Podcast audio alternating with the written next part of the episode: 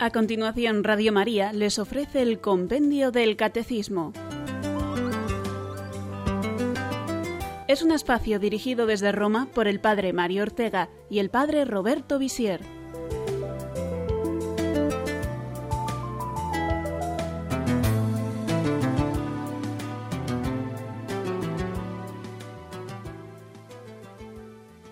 Cordial saludo a todos los oyentes de Radio María. Bienvenidos a nuestro programa sobre el compendio del Catecismo de la Iglesia Católica.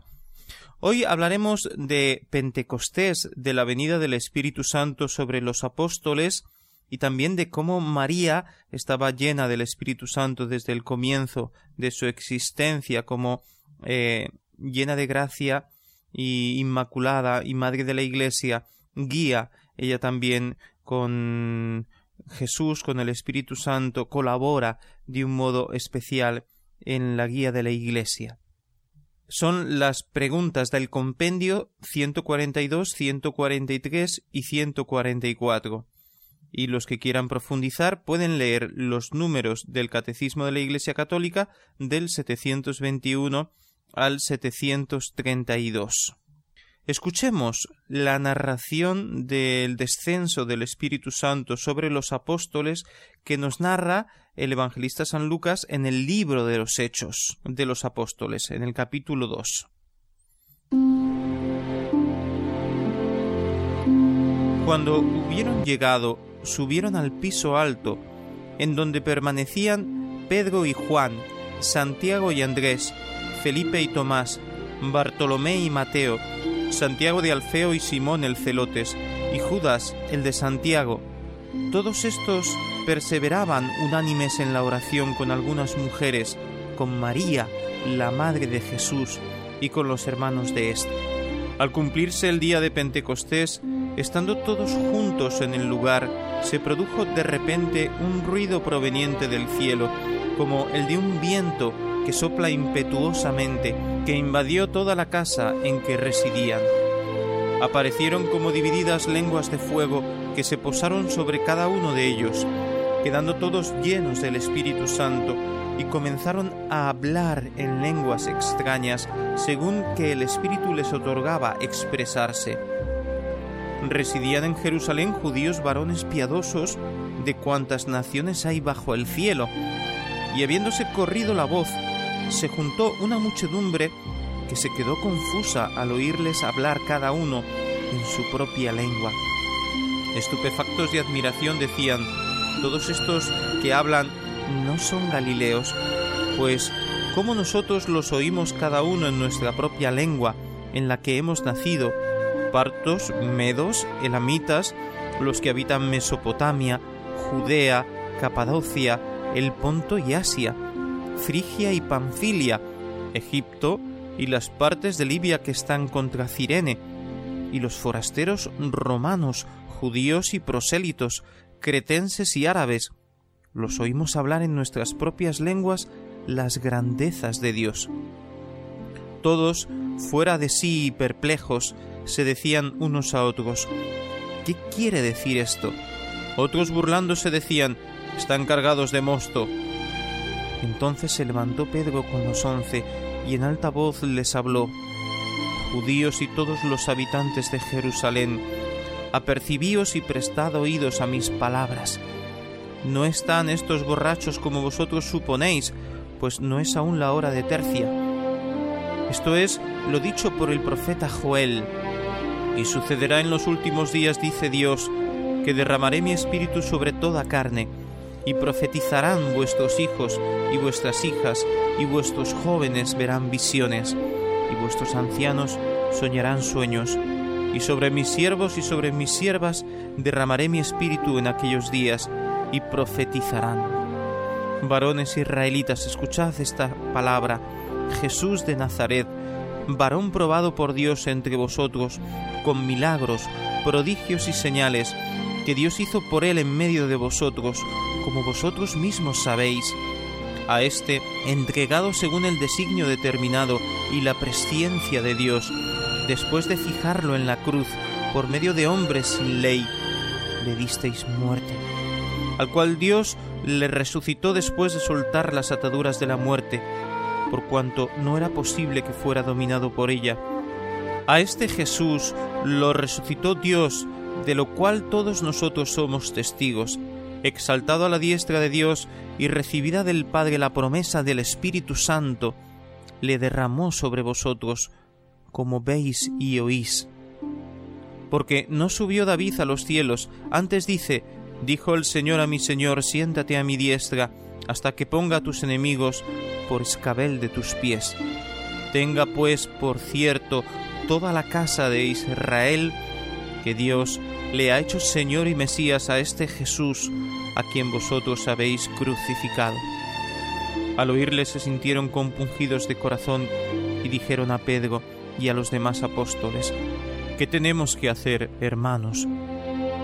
Pedro les contestó, Arrepentíos y bautizaos en el nombre de Jesucristo para remisión de vuestros pecados, y recibiréis el don del Espíritu Santo, porque para vosotros es esta promesa, y para vuestros hijos, y para todos los que de lejos, cuantos llamare así el Señor, Dios nuestro. Con otras muchas palabras atestiguaba y los exhortaba diciendo, Salvaos de esta generación perversa. Ellos recibieron la gracia y se bautizaron, siendo incorporados a la iglesia aquel día unos tres mil. Los apóstoles reunidos con María reciben esta plenitud del Espíritu Santo en el día de Pentecostés, pero ya el Espíritu Santo moraba en María. Este es el comienzo de la Iglesia, del anuncio del Evangelio a todas las naciones. Detengámonos a contemplar esa presencia especial del Espíritu Santo en la Virgen María. Escuchemos la pregunta 142. ¿Cuál es la obra del Espíritu Santo en María? El Espíritu Santo culmina en María las expectativas y la preparación del Antiguo Testamento para la venida de Cristo. De manera única, la llena de gracia hace fecunda su virginidad para dar a luz al Hijo de Dios encarnado. Hace de ella la madre del Cristo total, es decir, de Jesús cabeza y de la iglesia su cuerpo. María está presente entre los doce el día de Pentecostés, cuando el Espíritu inaugura los últimos tiempos con la manifestación de la iglesia. Es bueno en este momento recordar las palabras del ángel a María en el momento de la Anunciación, cuando le dice El Espíritu Santo vendrá sobre ti y el poder del Altísimo te cubrirá con su sombra. Por eso el que van a nacer se llamará Hijo de Dios. Es el Padre que envía al Hijo, es el Verbo de Dios que se encarna en el seno virginal de María, el poder del Altísimo te cubrirá con su sombra. Es por el poder del Altísimo. Pero el, el Espíritu Santo vendrá sobre ti, porque la concepción virginal de María se presenta en palabras del ángel como una obra del Espíritu Santo, naturalmente en comunión con el Padre y el Hijo que se encarna en el seno de María, el Verbo de Dios que se une a ese eh, cuerpo, a esa alma humana que el Espíritu Santo está poniendo en el seno de María sin intervención de un varón. Es como si las personas de la Santísima Trinidad se repartiesen el trabajo, pero sabemos que no es así, que eh, aunque se atribuye a cada una una acción y se distinguen por la procedencia en el seno de la Trinidad, obran las tres unidas este misterio principal de la salvación que es la encarnación del Verbo. Este hecho de que la concepción de Jesús no venga de un varón, sino que San José, siendo verdadero esposo de María Virgen, respeta esa promesa de virginidad que ha hecho la Madre de Jesús y que él también, naturalmente, tiene que hacer en ese matrimonio particular en el que los dos, para consagrarse más perfectamente a Dios, habían hecho este pacto esta promesa de vivir como esposos pero sin cohabitar eh, en la intimidad. Esto es debido a la misión muy particular que han recibido los dos. Y naturalmente esta luz que recibe María y que ha recibido también José viene del Espíritu Santo, porque el Espíritu Santo obra este grandísimo milagro de que conciba María sin obra de varón, porque el que van a nacer es hijo de Dios, es hijo de María, verdadero hombre, es hijo de Dios, verdadero Dios. Y María conservó siempre esta virginidad por esa promesa antecedente que suponemos con razón que había hecho, y mucho más por la fidelidad al don que ha recibido. María es consciente que su misión es la de ser madre de Jesús, la de vivir en una intimidad muy especial con Cristo, pero también con el Espíritu Santo. Por eso la llamamos verdaderamente esposa del Espíritu Santo en un sentido espiritual. No es que decimos que María tenía eh, dos esposos en la tierra, San José y el Espíritu Santo, sino que este desposorio espiritual en ninguna manera afecta su verdadero matrimonio con San José. Esto ya lo hemos hablado cuando hemos hablado de María, de la Virgen María, de los dogmas marianos. Así que desde ese momento existe un vínculo muy especial entre María y el Espíritu Santo, que ya habitaba en ella eh, desde el momento de su concepción, de la concepción de María, de su concepción inmaculada, porque como estaba llena de gracia desde el comienzo, naturalmente el Espíritu Santo obraba en ella de un modo particular. Por eso decimos que María es especialmente santa, que su santidad está por encima de la santidad de todos los santos, y incluso en dignidad por encima de la dignidad de los ángeles si algunos santos en sus escritos místicos nos hablan de un desposorio espiritual con Cristo, con Dios, con el Espíritu Santo, de una comunión muy especial de algunos santos con la Santísima Trinidad, eh, comunión que viven muy intensamente en esta vida, aunque eh, no se vive en plenitud, sino después de esta vida, en la vida eterna. Eh, sin embargo, si ya experimentan en su vida mística esta comunión muy especial con Dios, ¿cómo podemos pensar que en María no existiese esta especial comunión, este desposorio místico con el Espíritu Santo en su vida íntima espiritual? El hecho de estar llena de gracia nos ayuda a comprender que está en sintonía permanente con Dios, es este dejarse iluminar por el Espíritu Santo. Es algo constante en ella desde su más tierna infancia. No podemos pensar que María en la encarnación simplemente hace un acto de obediencia, que sin duda es la parte más importante, eh, hace un acto de obediencia a la voluntad de Dios, aun cuando no pueda comprender plenamente el misterio que se está realizando en ella. Pero aunque sea verdad que María, aun estando iluminada por el Espíritu Santo, no puede comprender plenamente el misterio que se realiza en ella, eso no quiere decir que lo comprenda en una medida muy grande, porque no podía Dios pedirle permiso para ser madre del Mesías y verdadera madre de Dios sin hacerle comprender en una medida suficiente lo que significaba el compromiso que estaba asumiendo. Así que no es una adolescente que recibe el plan de Dios en una total oscuridad. Recibe, en alguna medida, que nosotros no sabemos en qué medida, un conocimiento suficiente del misterio que está sucediendo en ella, porque tiene una luz muy especial del Espíritu Santo. Luego, naturalmente, tiene que actuar la fe, la fe que le da la certeza de que Dios le está hablando a través del ángel, la fe que le da la certeza de que eh, tiene una misión que cumplir, aunque no la conozca plenamente, se abraza a esta decisión de Dios. El Espíritu Santo culmina en María las esperanzas mesiánicas del pueblo de Israel, que desde siglos, a través de la palabra de los profetas, vivía con este deseo, con esta gran esperanza que venga el Mesías a salvarnos.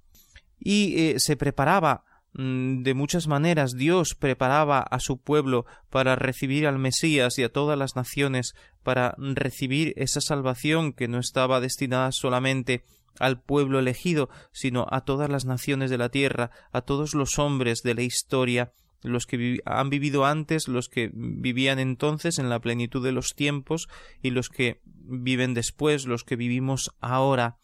La salvación es para todos.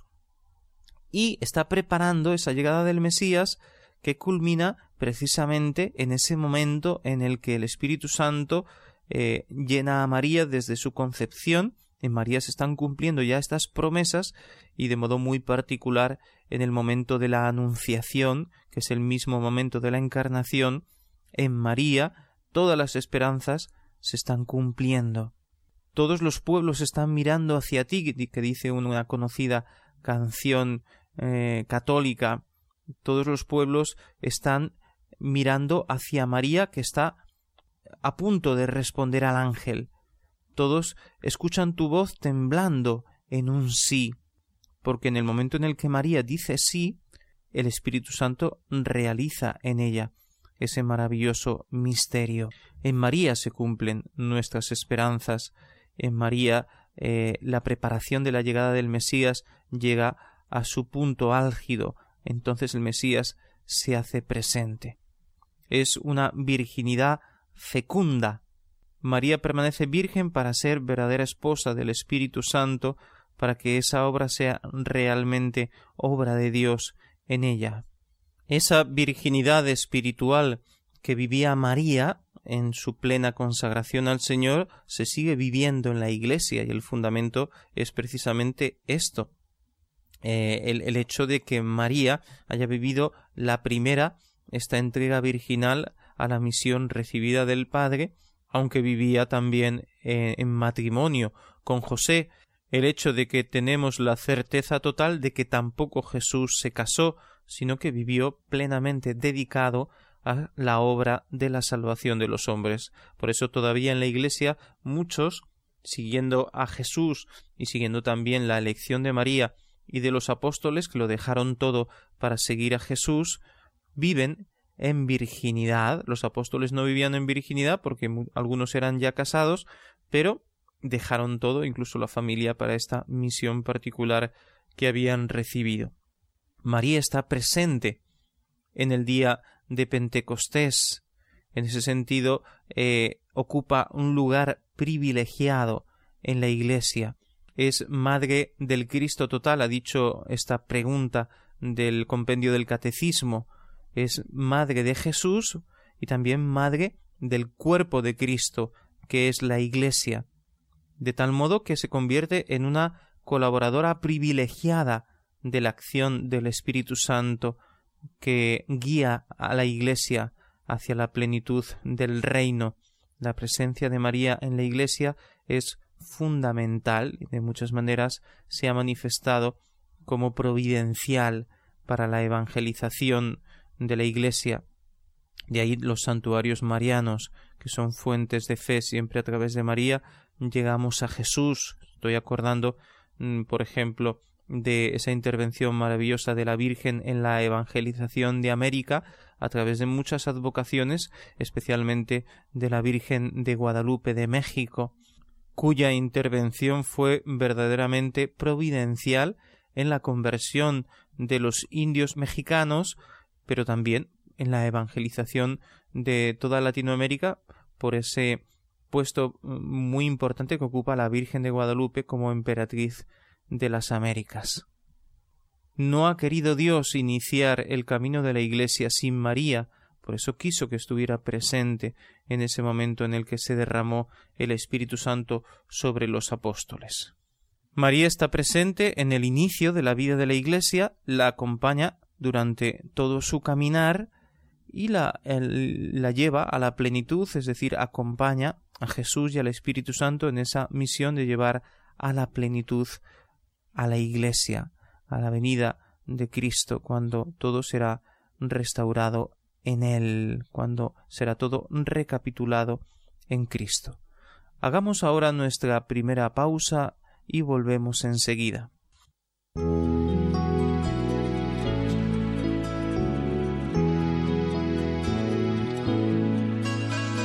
Si alguno tiene sed, que venga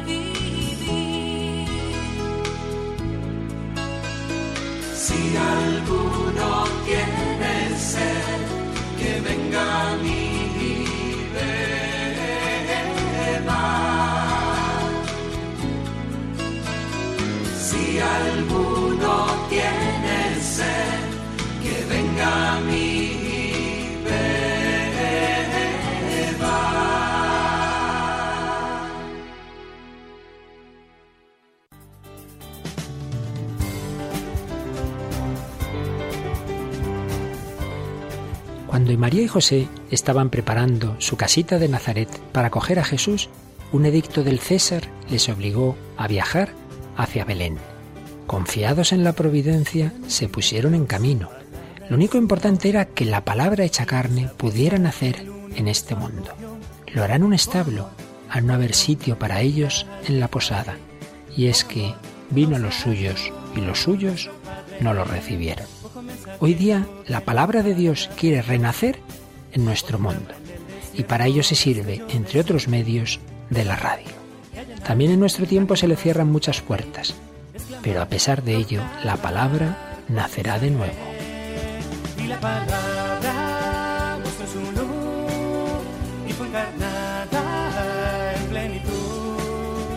Si se le cierran las puertas de los palacios de los poderosos, se le abrirán miles de corazones humildes.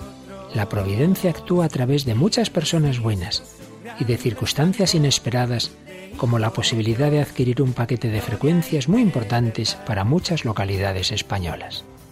Por ello, necesitamos tu ayuda económica. Puedes hacerlo llamando al 902 500 518. ¿Podremos contar contigo como instrumento de la providencia?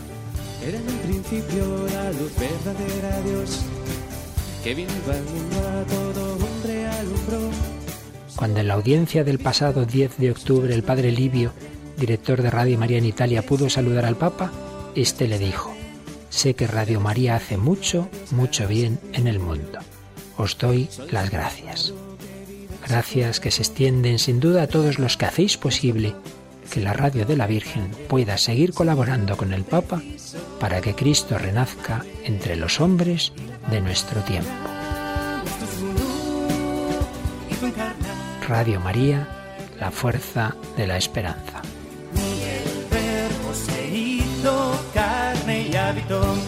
entre nosotros. Está usted en sintonía de Radio María escuchando el programa Compendio del Catecismo en los micrófonos el Padre Roberto Visier. Estamos hablando de la venida del Espíritu Santo sobre los apóstoles y hemos hablado primero de cómo María había recibido de un modo muy particular el Espíritu Santo desde el inicio de su existencia, cómo vivía en comunión con el Espíritu Santo y cómo el Espíritu Santo realizó en ella el misterio de la encarnación del Verbo. Y ahora nos vamos a detener brevemente, porque ya lo hacíamos en el programa primero sobre el Espíritu Santo, de la misión de Jesús y del Espíritu Santo, que realizan inseparablemente unidos. Ya hablábamos de esto, Ahora nos detenemos un poco en cómo Jesús nos ha revelado el misterio del Espíritu Santo. Escuchemos la pregunta 143. ¿Qué relación existe entre el Espíritu y Jesucristo en su misión en la tierra? Desde el primer instante de la encarnación, el Hijo de Dios, por la unción del Espíritu Santo, es consagrado Mesías en su humanidad Jesucristo revela al Espíritu con su enseñanza, cumpliendo la promesa hecha a los padres, y lo comunica a la iglesia naciente, exhalando su aliento sobre los apóstoles después de su resurrección.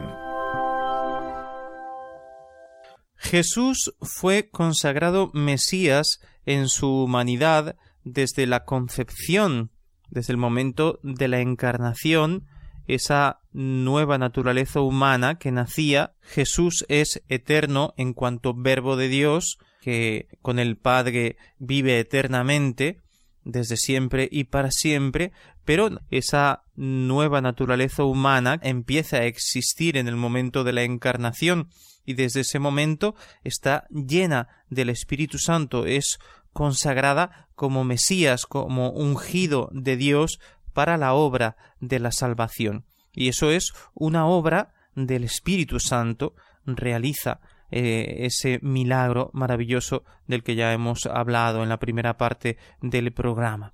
A la vez, Jesús, en su misión en la tierra, cuando comienza su vida pública, va revelando progresivamente el misterio del Espíritu Santo, va revelando el verdadero rostro del Dios creador al que llama con ese dulce nombre de Padre, de Abba, que significa papá, y nos está revelando el rostro misericordioso de el Dios creador que lo ha enviado a él, segunda persona de la Santísima Trinidad.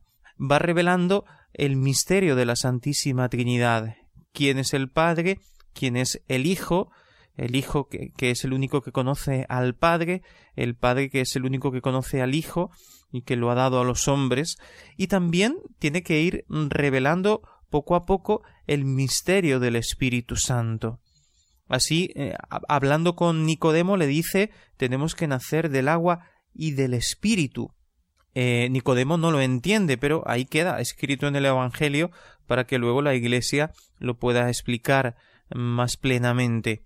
Habla a la samaritana de los verdaderos adoradores que adorarán a Dios en espíritu y en verdad no significa solamente de un modo espiritual, sino con la luz y con la fuerza del Espíritu Santo.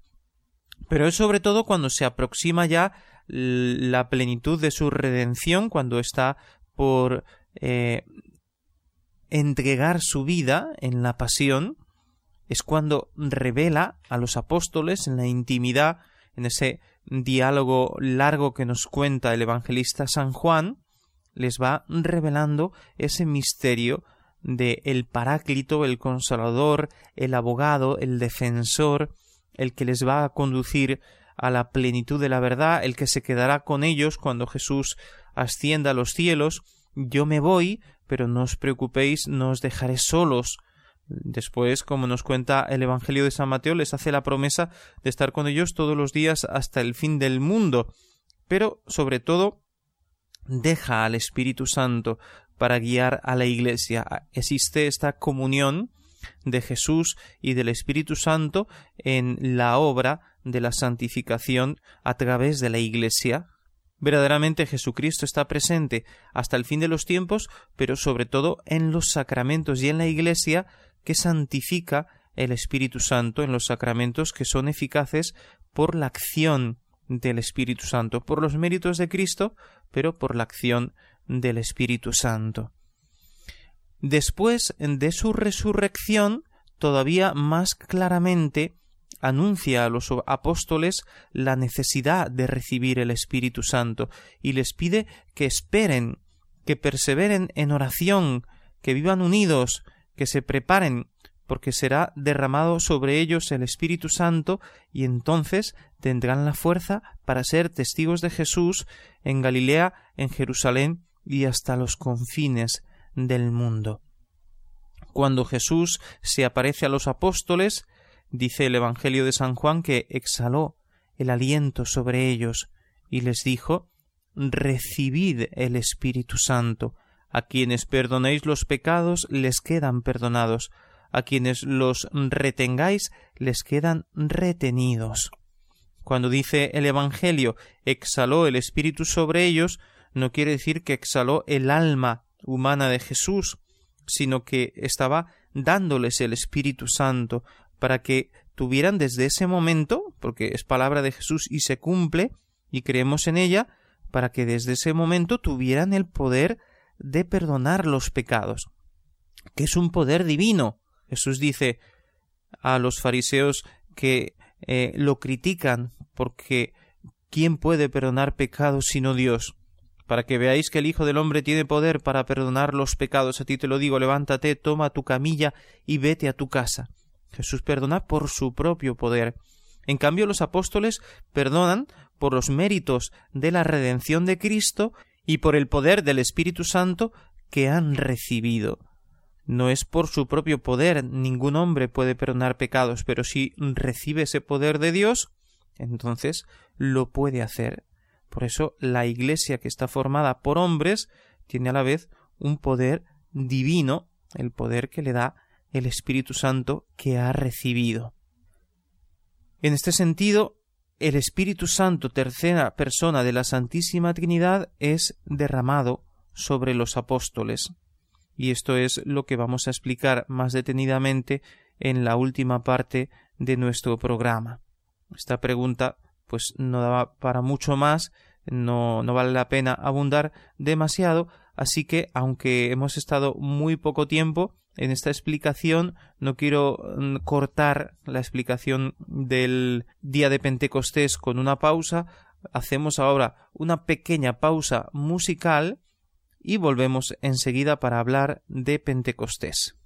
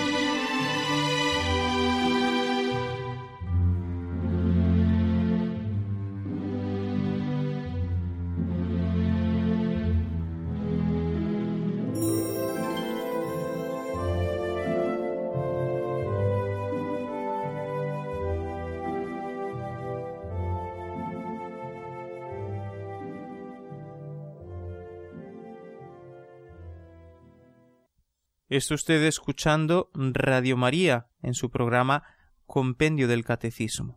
Y nos detenemos ya ahora a abundar en lo que significa el misterio de Pentecostés que escuchábamos al principio del programa en la narración del libro de los Hechos de los Apóstoles. Escuchemos la pregunta 144. ¿Qué sucedió el día de Pentecostés? En Pentecostés, 50 días después de su resurrección, Jesucristo glorificado infunde su espíritu en abundancia y lo manifiesta como persona divina, de modo que la Trinidad Santa queda plenamente revelada. La misión de Cristo y del Espíritu se convierte en la misión de la Iglesia enviada para anunciar y difundir el misterio de la comunión trinitaria. Después de su resurrección, Jesucristo se manifiesta a los apóstoles para que ellos tengan la certeza de que está vivo. Se deja tocar de los apóstoles, se deja ver, come con ellos, habla con ellos, aparece y desaparece porque ya no está atado a este tiempo, a esta historia. Su cuerpo ha sido glorificado.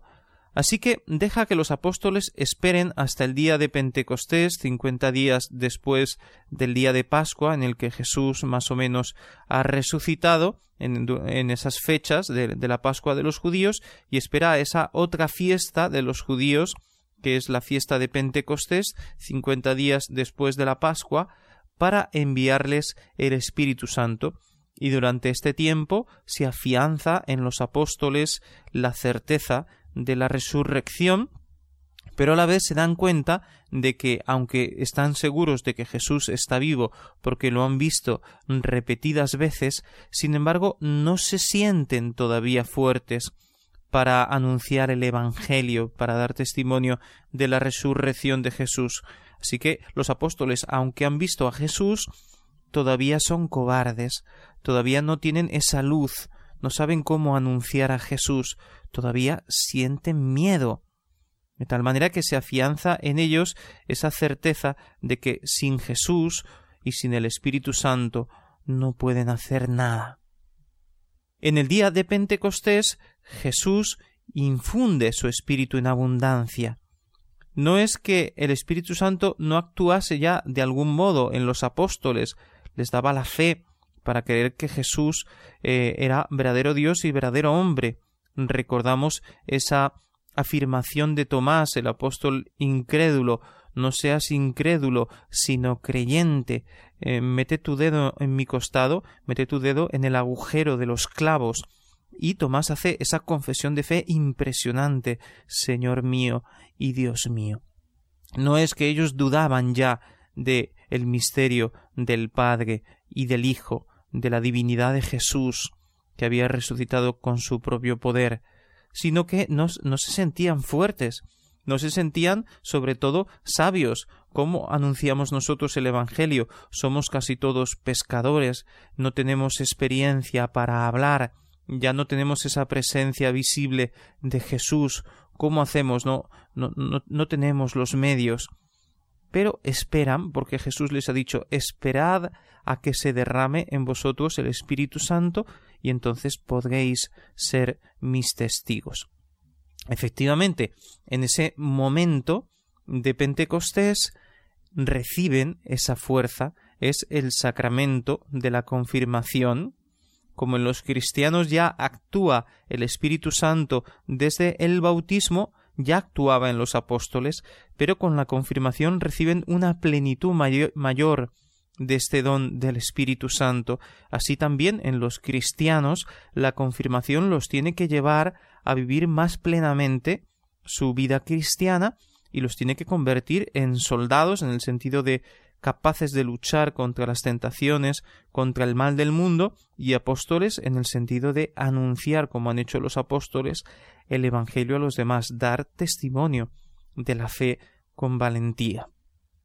Ahora ya los apóstoles conocen con una certeza interior, después de recibir esta luz especial del Espíritu Santo, eh, que el Espíritu Santo es una persona divina, lo saben, lo comprenden, sienten esta compañía espiritual dentro de ellos, y en este momento ya poseen en una plenitud muy especial esa fe trinitaria, el Padre que Jesús les ha revelado, que es el Creador que ya adoraban a través de la fe judía que habían recibido, Jesús resucitado, que es verdadero Dios y verdadero hombre, y ahora eh, perciben, viven eh, con esa luz espiritual interior la certeza de la presencia del Espíritu Santo como la tercera persona de la Santísima Trinidad que los fortalece para anunciar el Evangelio y para ser mártires de Cristo, testigos de su resurrección hasta los confines del mundo.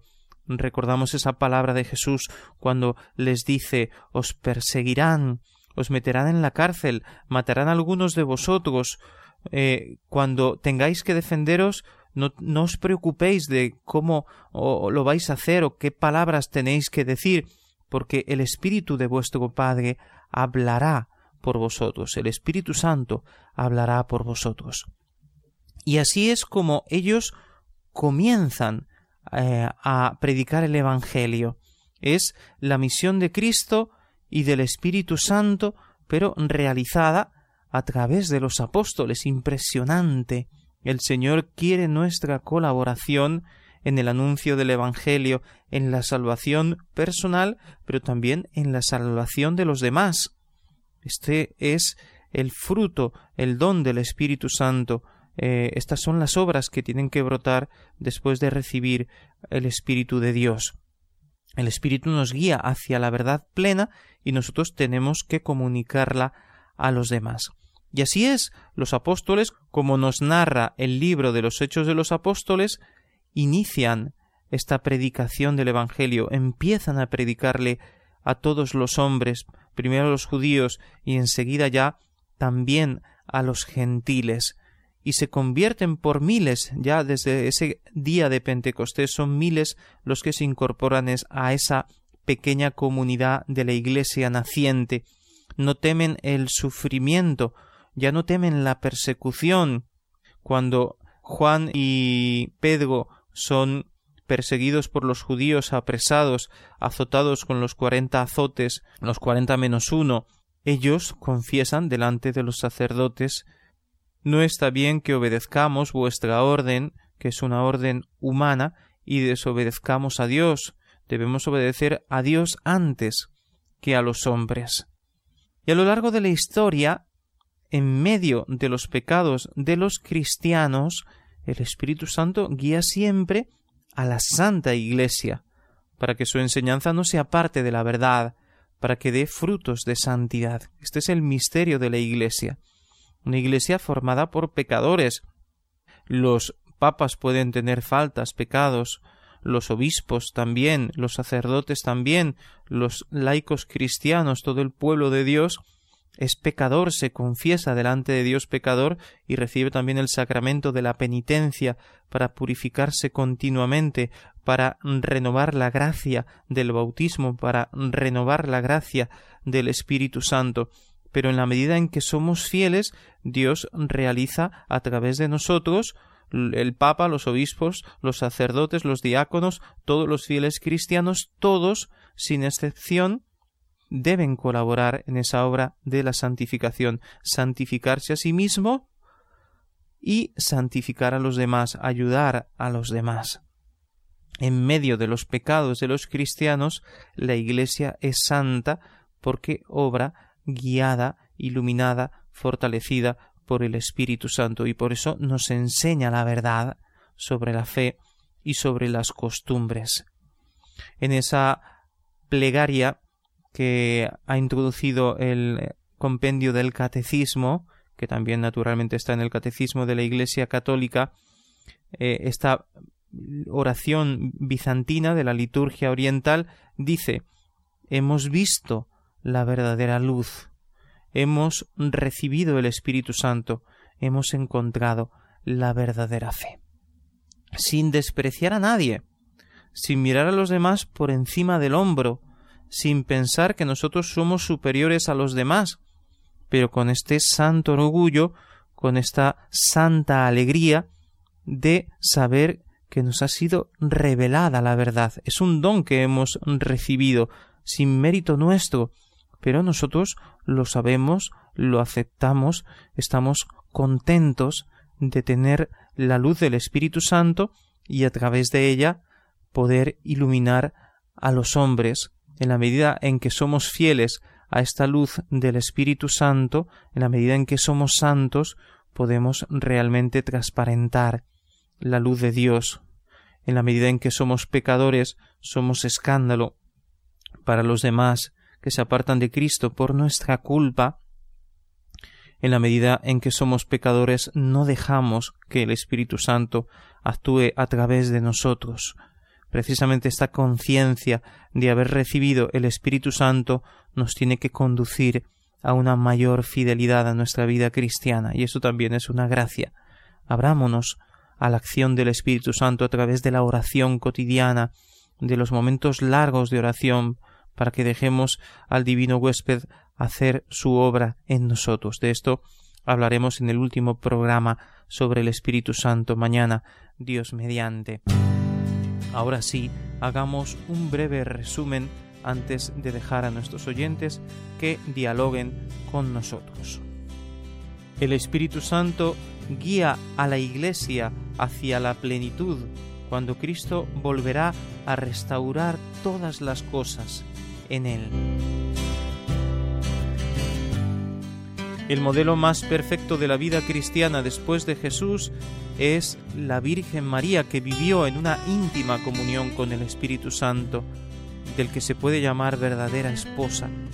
Él realizó en su seno virginal el milagro de la encarnación del Verbo y habita siempre en el corazón lleno de gracia de María. Como Madre de la Iglesia acompaña al Espíritu Santo en su obra de guiar a la Iglesia como auxiliadora abogada y refugio de pecadores. Colabora en modo eminente con la obra de salvación de la humanidad. No nos debemos asombrar de esto, porque todos estamos llamados a colaborar con Cristo, guiados por el Espíritu Santo en la obra de la salvación y santificación de los hombres. Los que se dejan transformar por el Espíritu Santo son verdaderamente los cooperadores de Cristo en la salvación del mundo. Y ahora escuchamos sus preguntas.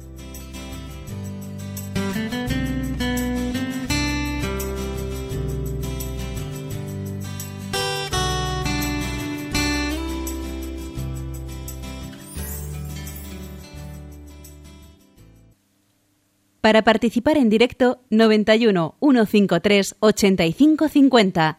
91 153 8550.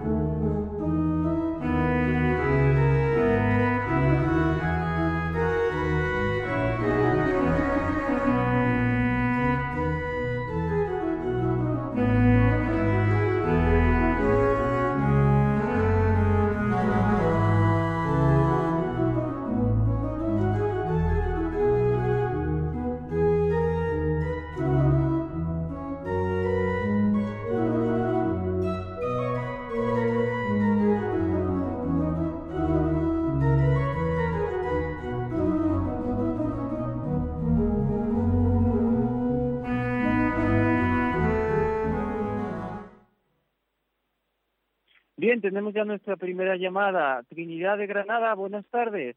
Ay, buenas tardes, padre. Qué bonito. Dígame. Nosotros aquí en casa recogidos y usted instruyéndonos. Qué bien. Gracias por Radio María. bueno, pues mire, a padre. Eh, a mí me ha inspirado preguntarle a usted si, eh, si el Espíritu Santo se nos es dado al pueblo de Jesús para acompañarnos eh, y, para ayudarnos y, y, y llevarnos hasta la verdad plena, porque eh, así nos lo dice en la Sagrada Escritura. ¿Cómo es que la Iglesia Católica, la jerarquía eclesial, es tan reacia en proponernos esas revelaciones que tanto a mí, tanto bien me han hecho, revelaciones de santos y eso, que yo hace unos tres años o cuatro que la he ido descubriendo, que yo no sabía nada. Pues esa era mi pregunta. Muchísimas gracias, Padre, que Dios le bendiga. A usted, Dios la bendiga a usted. Bien, pues eh, la Iglesia cuando canoniza a un santo declara que la doctrina del santo es buena.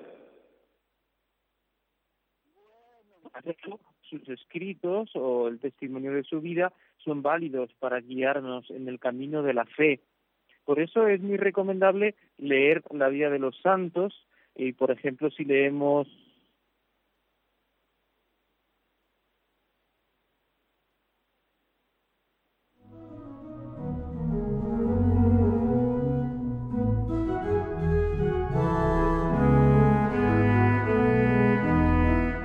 para nosotros, Entonces, eh, en cambio, cuando son revelaciones que todavía no han sido aprobadas por la Iglesia,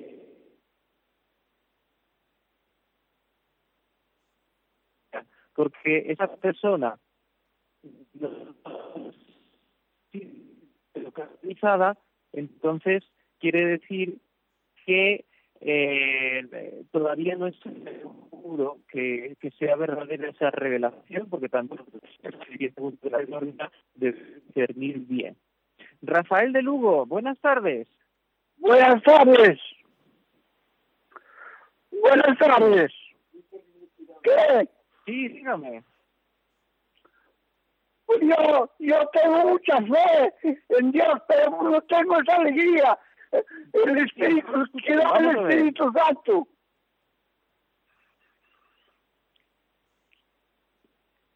Sí. No lo estoy escuchando. Sí, la llamada sí. No, es que la es defectuosa.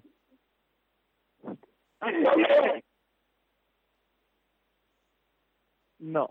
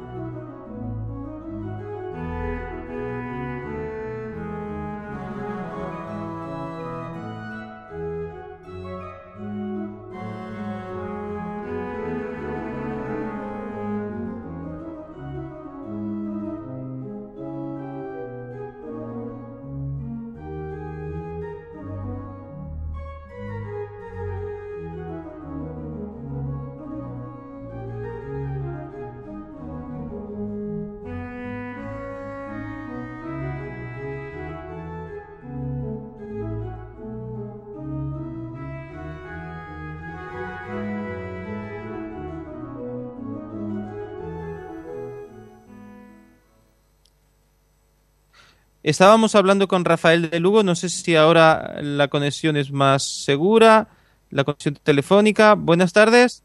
Eh, Gloria de Ávila. A ver, buenas tardes, Gloria. Eh, eh, hola, buenas tardes. Sí, dígame, Gloria. mm, Quería saber qué quería decir eh, cuando decía Jesús, mm, cuando mm, lo que hagáis queda desatado en el cielo y lo que desatéis queda desatado en, en la tierra o algo así, ¿no? Muy Gracias. bien. Sí. Bueno, pues eh, el Señor dice primero a San Pedro, eh, tú eres Pedro, edificaré mi iglesia y lo que ates en la tierra queda atado en el cielo, lo que desates en la tierra queda desatado en el cielo. Precisamente tiene que ver con lo que hemos explicado hoy de la asistencia del Espíritu Santo a, a los apóstoles, eh, a la iglesia, especialmente al Papa, pero también a, a los sucesores. Así que, eh, va bene.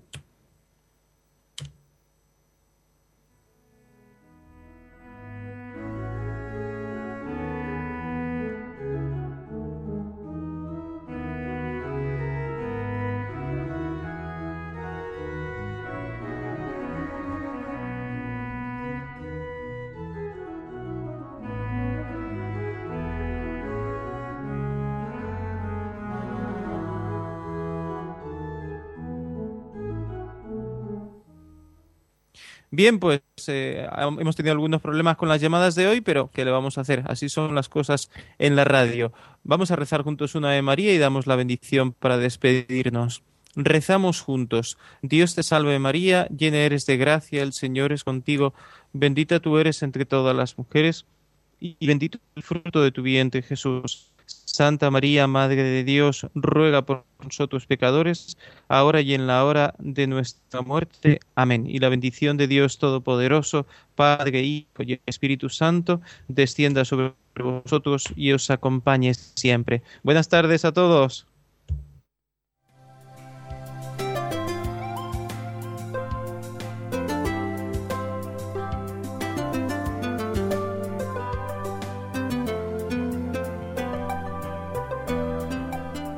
Así concluye en Radio María el Compendio del Catecismo.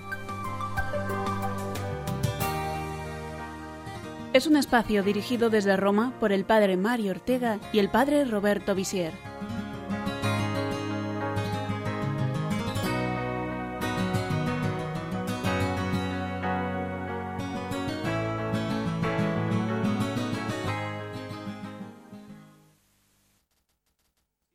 Radio María